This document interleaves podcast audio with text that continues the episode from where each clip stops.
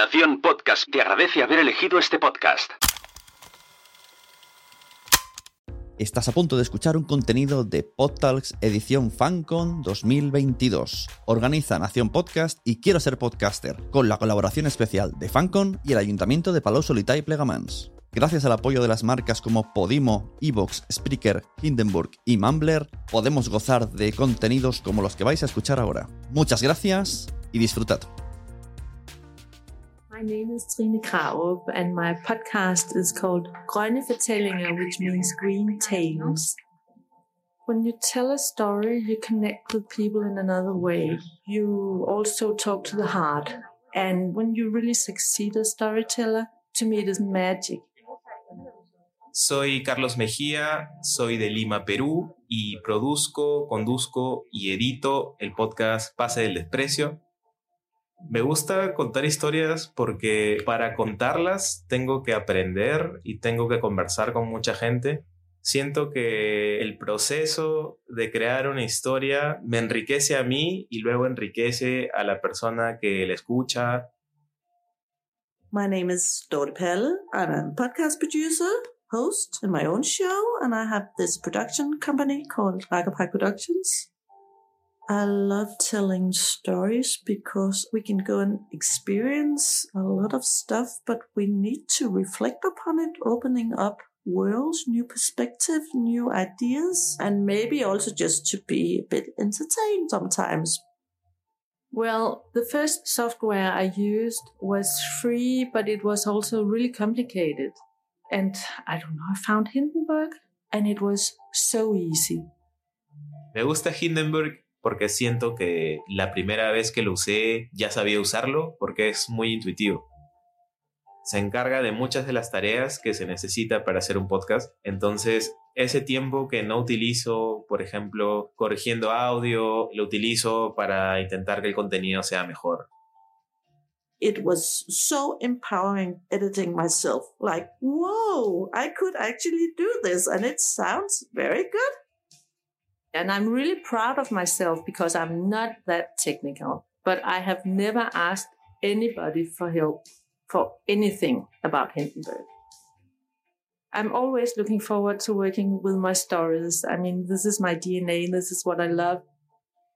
Lo que me gusta del podcast es que es un formato que conecta con la gente a un nivel íntimo y siento que ese nivel de cercanía no se logra con otros formatos audiovisuales. There is a very straight connection between people wanting to tell stories and people who want to listen to stories. And that's a beautiful connection. And I think in podcasting, this connection is so clean. It's very simple. It's very pure, pure storytelling. Muchas gracias a todos por acompañarnos. Vamos a presentar hoy, a hablar un poco de Hindenburg.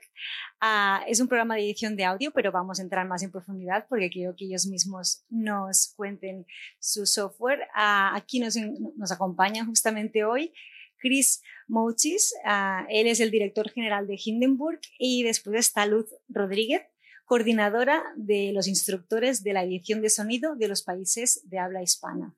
Bienvenidos a las dos y gracias por acompañarnos, que vienen de lejos, así que también se merecen un aplaudimiento, un aplauso. Vale. Um, I'm, I'm going to do this uh, in English and also in Spanish. Voy a hacerlo en ambos idiomas para que, para que Chris me entienda. Luz ya nos va a entender porque es de Galicia. Um, first of all, let's start from the beginning. Um, what's Heidelberg? Hindenburg, sorry. Hindenburg. yeah, I, I know. knew I knew I was going to make the same mistake. Actually, we're going to open a lottery. Anyone with a good idea for a Spanish version of Hindenburg name? so, um, well, basically, Hindenburg uh, is a Danish software, audio software company uh, that we started in 2008. Ok, vale, me dice que es una compañía danesa que empezó en 2008 And we uh, specialize in making audio production tools for uh, narrative for storytelling. Vale, ellos se encargan de crear producciones uh, en audio, sobre todo para narrativa, narrativa en audio, para que los mismos productores y sobre todo los uh, um, gente como locutores o voiceovers So que se spoken llaman word. spo- in the Yes. spoken word, yeah, en el mundo de- del- del audio, para poder narrar historias, lo pueden hacer de una forma fácil y simple. Yeah, so and uh, so typical users would be podcasters, obviously, uh, radio journalists, and um, also people doing voiceover work, so narrators, audiobook uh, narrators, game character voice actors, e-learning, so things related to spoken word. Vale, ah, irían desde el mundo del podcasting hasta la radio, pasando también por mm, pues el mundo del audiolibro, también poder narrar ebooks, ah, perdón, los, los e-learnings, las típicas ah, producciones de e-learning y también las, las grabaciones que se hacen de los videojuegos. And I mean, basically, what we are focusing on is how to remove the technical barriers that restrict access to audio media for creators. y sobre todo se centran en poder romper esas barreras que lo que hacen es a facilitar que se puedan producir ah, esas producciones, que se puedan hacer las narraciones de una forma fácil sin tener que, te- que dominar la tecnología. Y ese es su punto diferencial, que lo hacen simple para después tener muy buena calidad de sonido y que, y que todo eso repercuta en una buena calidad en el resultado final del producto. In fact, it was really interesting. I heard uh, the little bit of Spanish I understand. Javi, was sitting here, Ujú. one of the points that he made, which I found very interesting and very, was that the difference between radio and podcasting is that you, you must, to ki- captivate an audience in, in podcasting, you have to make high quality productions because you have to keep them engaged for a longer time. And that's exactly what we're trying to help creators do. Algo que le ha interesado mucho de la charla anterior es que Xavi ha dicho que en la radio y en el podcasting, ¿no?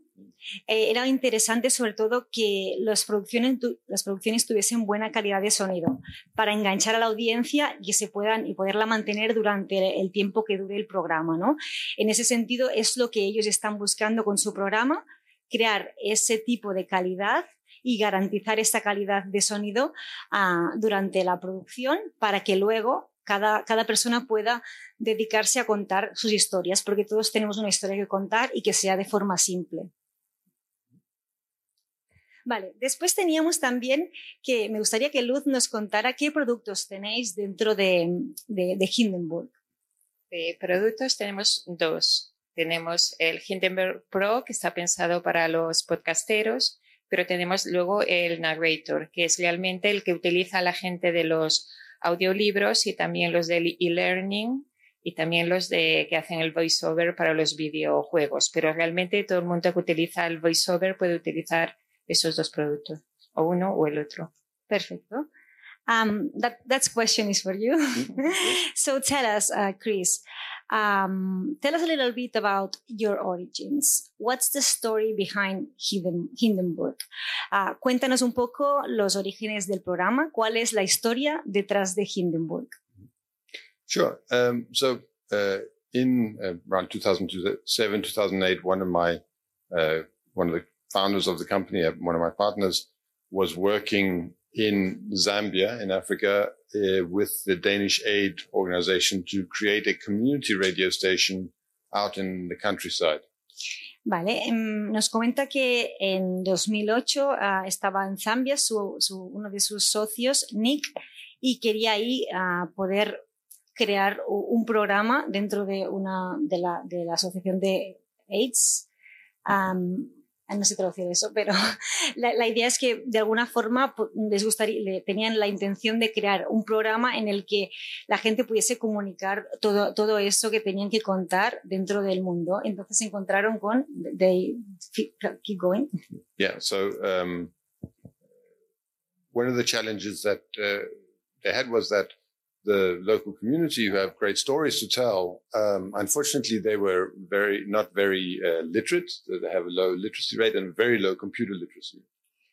And uh, do you want to? say? Yeah, que se, se encontraron que tenían pues los conocimientos justos para poder am, para tirar adelante los proyectos, ¿no? Eh, Luz, ¿tienes algo que añadir? Sí, que tenía realmente unos conocimientos como de educación primaria y también unos conocimientos muy básicos desde el punto de vista tecnológico o de cómo usar ordenadores. Y eso era necesario tener, eh, poder hacer ese salto.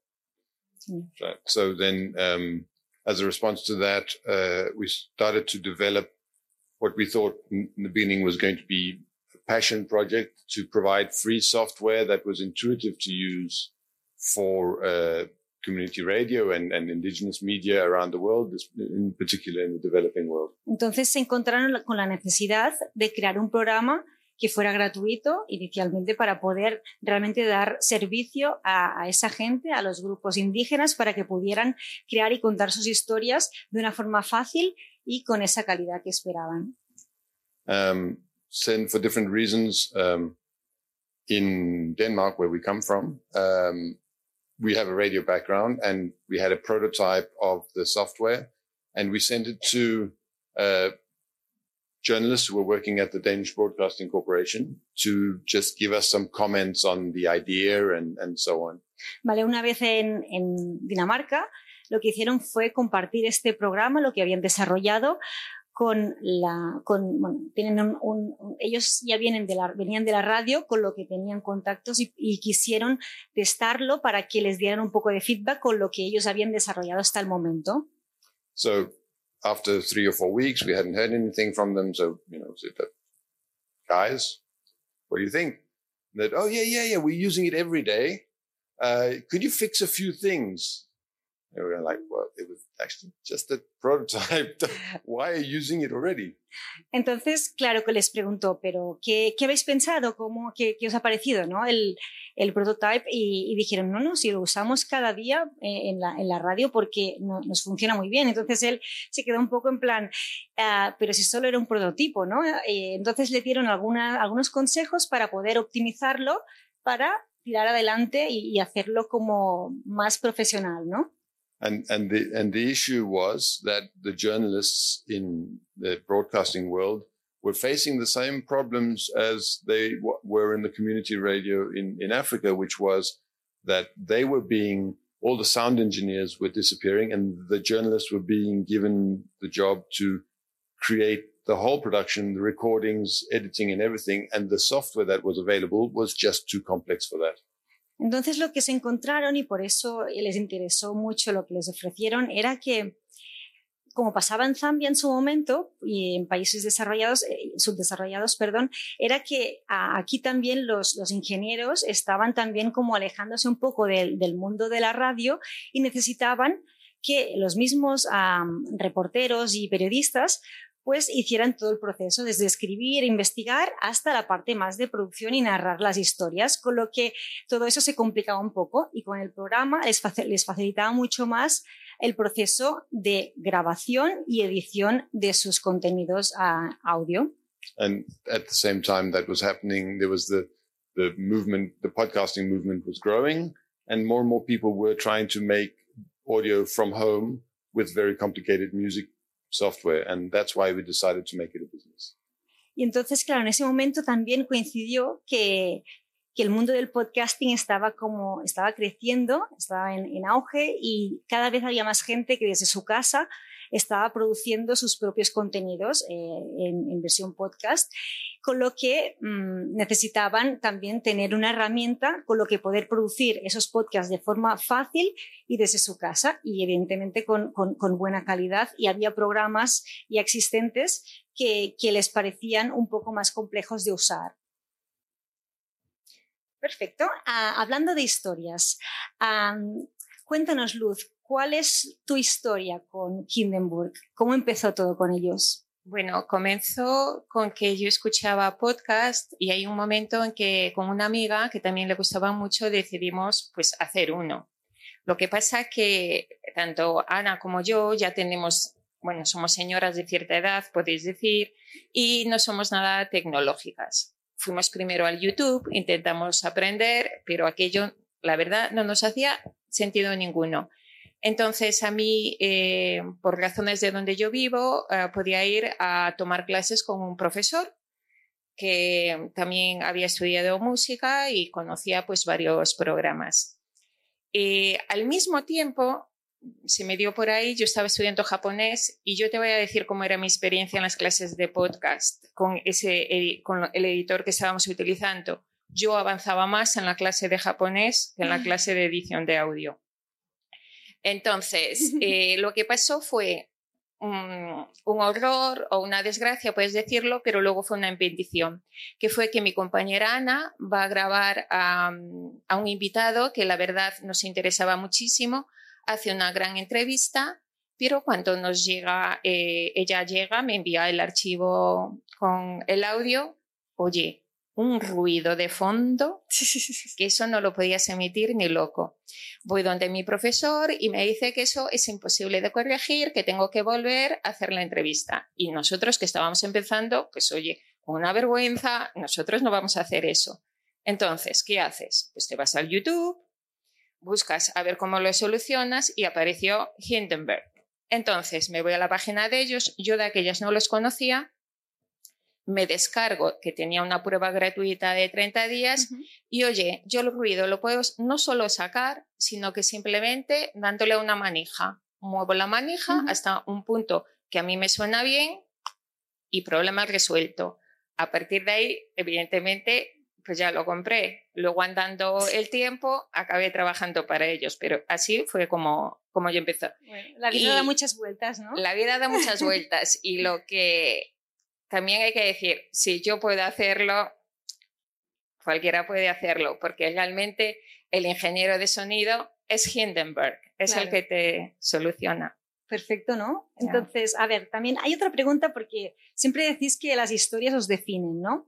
Uh, in Hindenburg, you say that stories define you. Um, why storytelling is so important to you? ¿Por qué que la gente pueda contar sus historias es tan importante para vosotros? I think if you consider where we came from, community radio, um, the motivation for that was that there are so many people that don't have access to tell their stories. And that is still in, in the, in the way we see the world.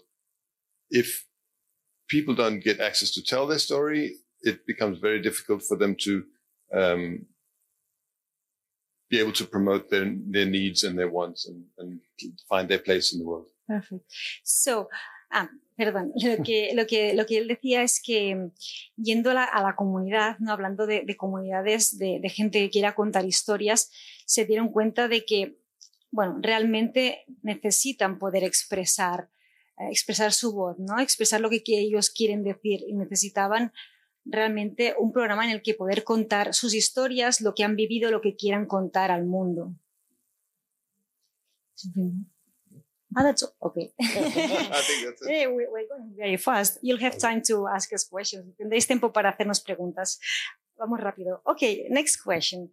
I don't know which one of you want to ask. No sé cuál de vosotros quiera contestarla. La hago en las dos idiomas y que cada uno me decida. Um, uh, with, with Hindenburg, uh, people can focus only on doing what they love, sharing their stories, their art. So, as you said before, there's no technical barrier between what's on their mind and the on their result product. I mean, the, the podcast, because mm-hmm. here we're talking about podcast. So, sure. what's that possible? Uh, lo repito ahora en español. Uh, con Hindenburg, uh, la gente puede centrarse únicamente en crear y en hacer lo que ellos aman Es, y como no existe una barrera técnica entre lo que hay en su mente y el producto final, es decir, el podcast, um, queríamos saber de cómo es eso posible.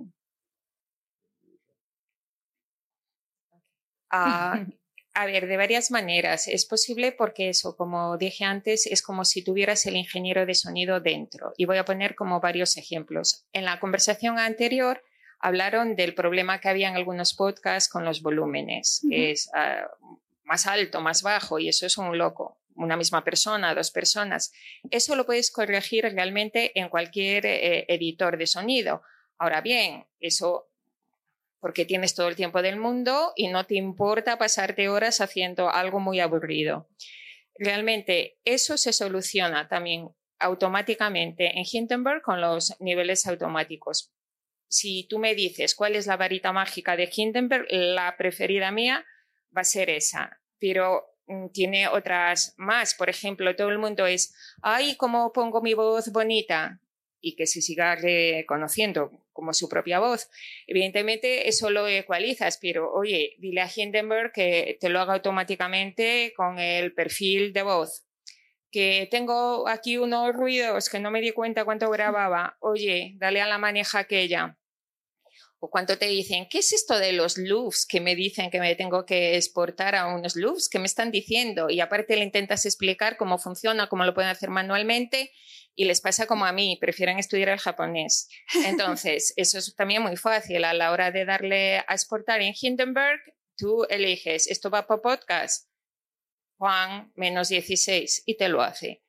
Y luego la otra cosa que es eh, para la gente que hace productos mm, que requieren cierta mm, elaboración, que cortan aquí, pegan allá, trabajan con varias pistas, pues yo diría que eh, una vez que te acostumbras a trabajar con el tablón, te soluciona muchísimo trabajo y te lo hace sobre todo también mucho más rápido, porque la gente lo que tiende es, ay, yo tengo esto aquí, tengo aquí una pista vacía y esto va a ser como mi lugar de borrador. Al final no sabes ni lo que tienes, ni en qué orden, ni ahora qué haces con aquello y dónde pusiste aquel trocito que ahora necesitas.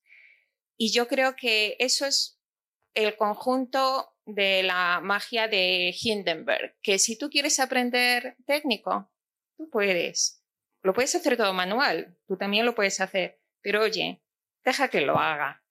Vale, porque entonces hay, hay, un tema que diferencia mucho vuestro programa de, otras, eh, de otros editores de audio, ¿no? Claro, eh, todos esos temas y eh, que hace que al final como que medio te, puedes decir que te garantiza que, tú lo tu producto acabado va a tener calidad, eso por un lado, la calidad la vas a tener, pero por otro, que era lo que estábamos pasando las imágenes por detrás, que era una comparación de cuánto tiempo te lleva editar en Hindenburg en comparación con otros editores, oye, que vas muchísimo más rápido. Claro. Y no hay ninguna razón para que te pases haciendo manualmente cosas que te puede hacer el programa. Y ese tiempo, that time is the time that you can invest uh, thinking about your story, uh -huh. thinking about what you really like and you really love to do, right? Yeah.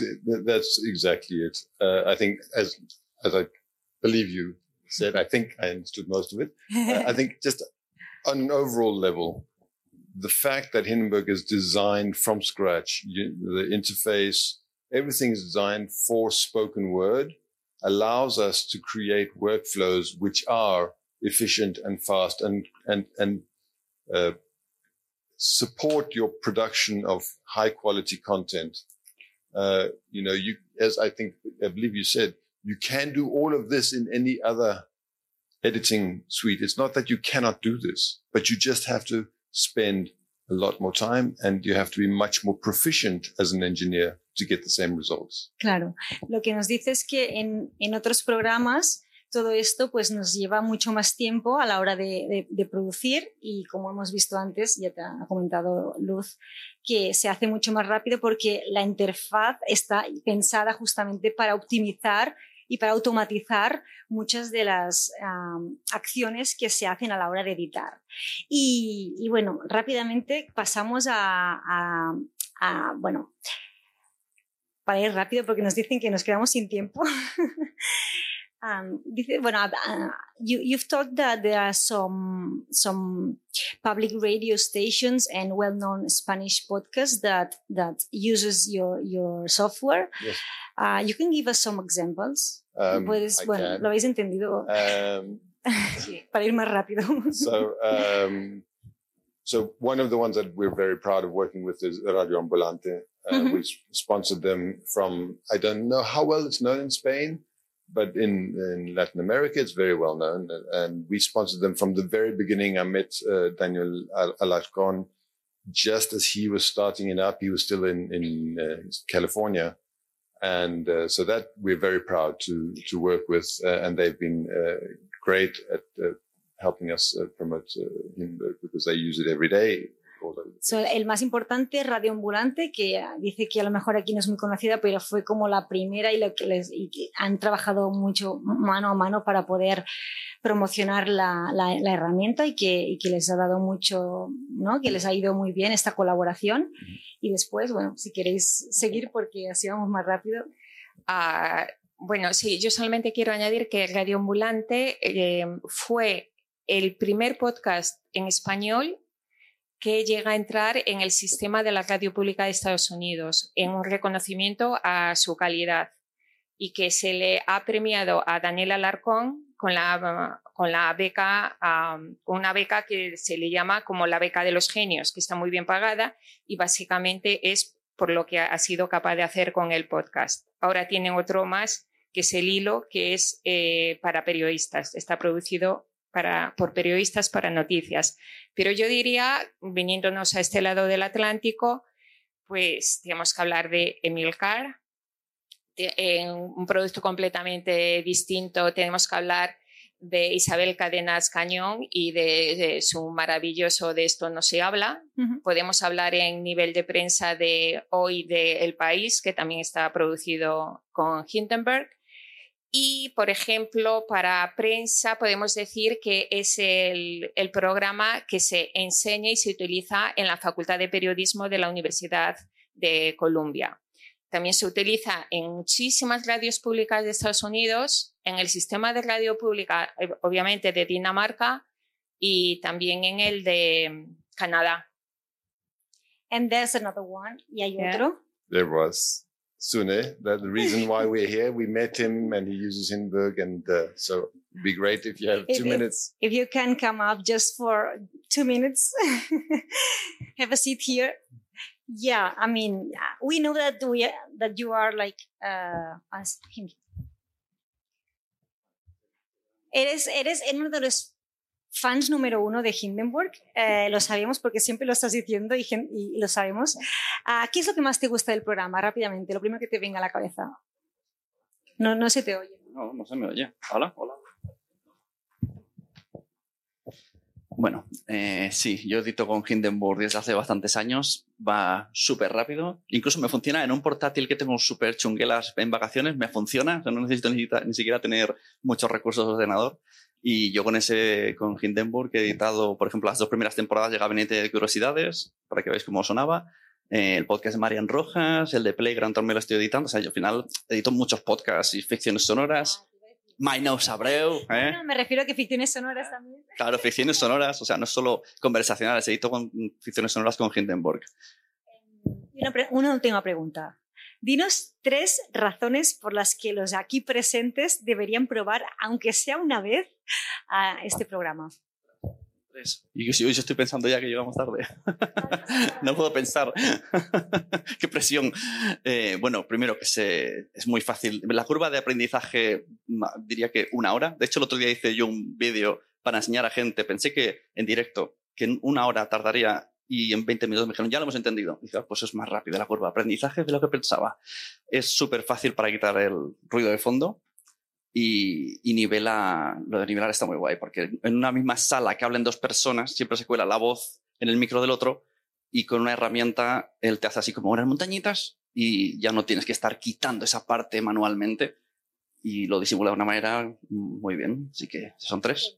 Tres, tres, tres. Vale, vale. Sé que hay una cuarta que Luz nos la va a contar, que es la, la oferta. Ah, la oferta. Sí, que por Talks, que se puede uno descargar un código y entonces en vez de probarlo, generalmente son 30 días, va a ser, se puede probar por 90 días y si alguien luego lo quiere comprar puede tener un descuento eh, si compra el, el, anual, la opción anual de un 30%. Esa es la oferta. Um, creo que no hay tiempo para hacer preguntas, pero en cualquier caso estarán aquí eh, en cualquier momento si les podéis, uh, bueno, os, os, acercáis a ellos y les hacéis cualquier pregunta. Estarán encantados de enseñaros incluso el programa porque antes estaban ahí uh, contando y tienen también el programa para poderlo ver. Y nada, muchísimas gracias a todos por escucharnos y, y, y nada, a seguir, a, a seguir haciendo podcast y con Hindenburg. gracias.